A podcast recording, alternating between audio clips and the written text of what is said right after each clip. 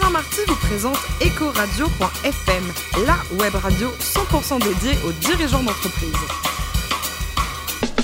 Bonjour à toutes et à tous, ravi de vous retrouver pour un nouveau numéro d'Ecoradio.fm, la radio à 100% dédiée aux dirigeants d'entreprise. Vous êtes plus de 112 000 auditeurs à nous écouter chaque semaine en podcast. Nous attendons vos réactions sur les réseaux sociaux et sur Twitter sur notre compte Ecoradio-du-bas FM. À mes côtés pour co-animer cette émission, Corinne Calandini, directrice de la gestion privée d'AXA France. Bonjour Corinne. Bonjour Alain. Aujourd'hui, on reçoit Patrick Stenbock, le, le directeur de Ligne Rosée. Bonjour Patrick.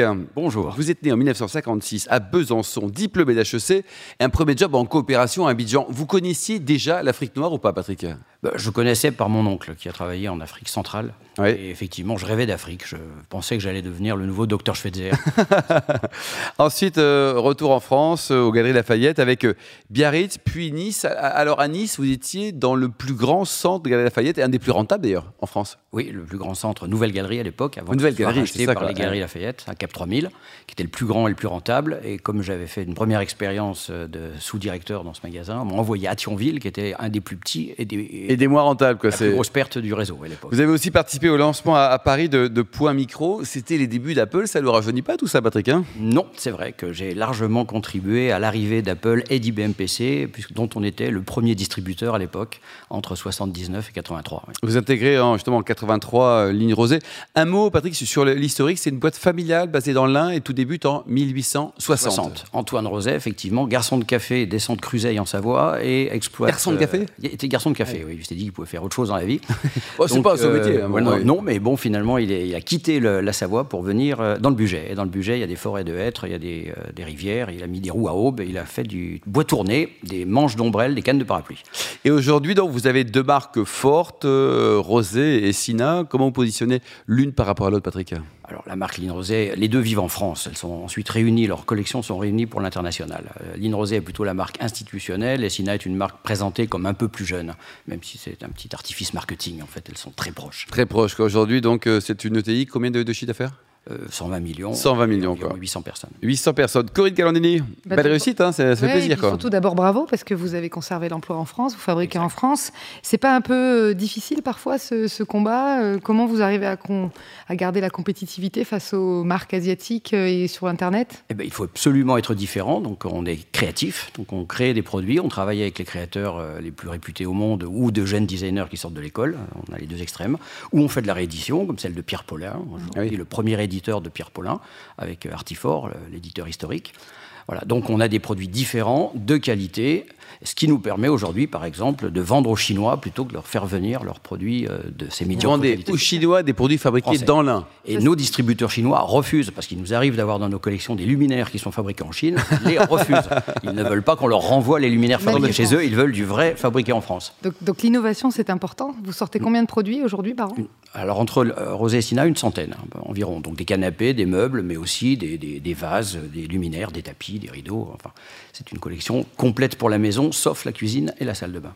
La répartition en termes de chiffre d'affaires, c'est quoi? C'est quelles pièces qui C'est environ mieux? 60% de sièges, 30% de meubles, 10% de décoration, tapis, luminaires, euh, textiles.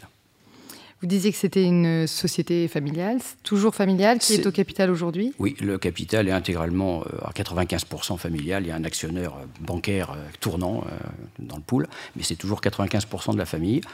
Et c'est le passage de témoin qui est en train de s'opérer actuellement entre la quatrième et la cinquième génération. Donc, Donc ça, c'est organisé chaque c'est organisé. La cinquième génération voilà, est en place depuis déjà une dizaine d'années. Ils ont, ils ont déjà travaillé. L'un a été directeur de la filiale américaine. Il est rentré à Briord dans l'un où nous nous trouvons en janvier. Et l'autre est euh, secrétaire général, directeur financier, on va dire. Il est aussi dans l'entreprise depuis une dizaine d'années.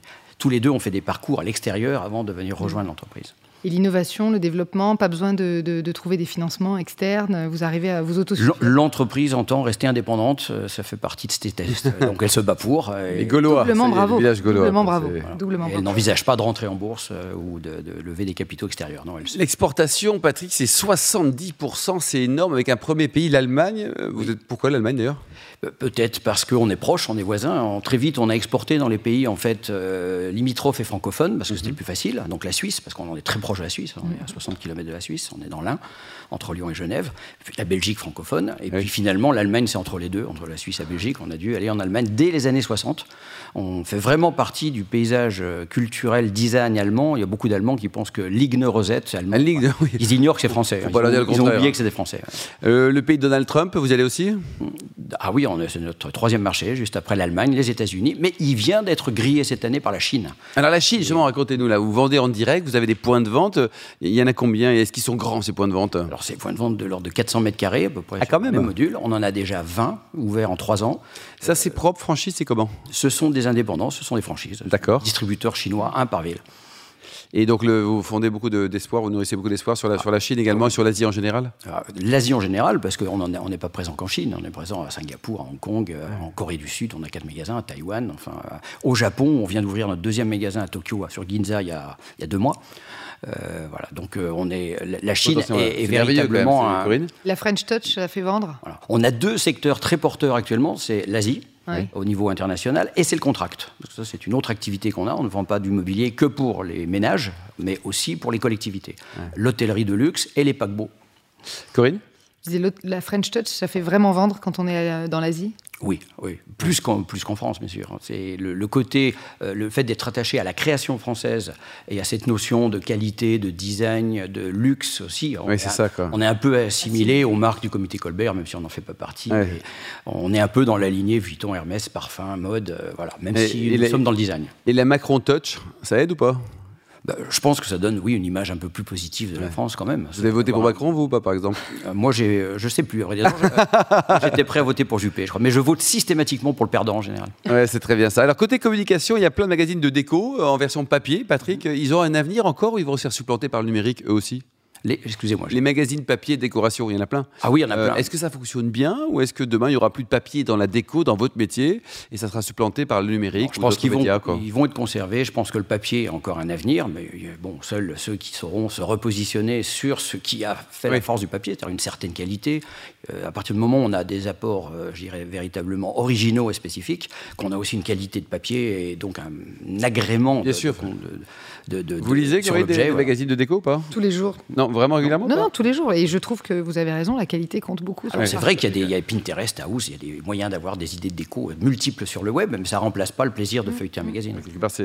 C'est complémentaire. Les réseaux sociaux, justement, c'est important pour vous? Il y, a, des bons commentaires. Vous ah, avez plein de fans euh ah, Plein de fans, oui. On a des réseaux. de fans, hein, pas de. Oui. Non, de fans. Oui, Il y a beaucoup de femmes fans. Oui, c'est vrai. C'est vrai, puisque dans la déco, c'est vrai que, enfin, en tout cas, l'intérêt, les, décideuses dans notre marché sont en Europe, plus qu'ailleurs, d'ailleurs, curieusement, que sur d'autres pays, à 78% sont les femmes.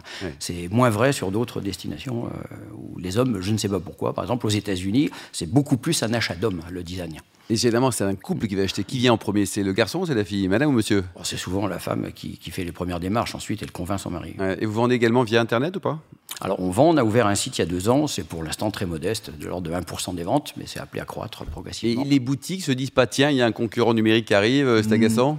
Ça, aurait pu. C'était l'idée au départ, il y a 5 ans, 10 ans. Maintenant, euh, c'est fini. Euh, d'autant plus qu'on a fait le choix de vendre pour leur compte. C'est-à-dire que notre boutique vend et la vente est redistribuée en fonction des zones de concession à nos distributeurs qui assure la livraison, euh, qui récupère la marge et les ennuis qui vont avec, les éventuels services après-vente s'il y en a. Il bah, n'y a pas de problème, ça tombe jamais en panne un canapé, non? Non, mais il y a des gens qui trouvent que la couleur passe trop vite, que ça fait des plis. Enfin, l'esprit critique français est infini.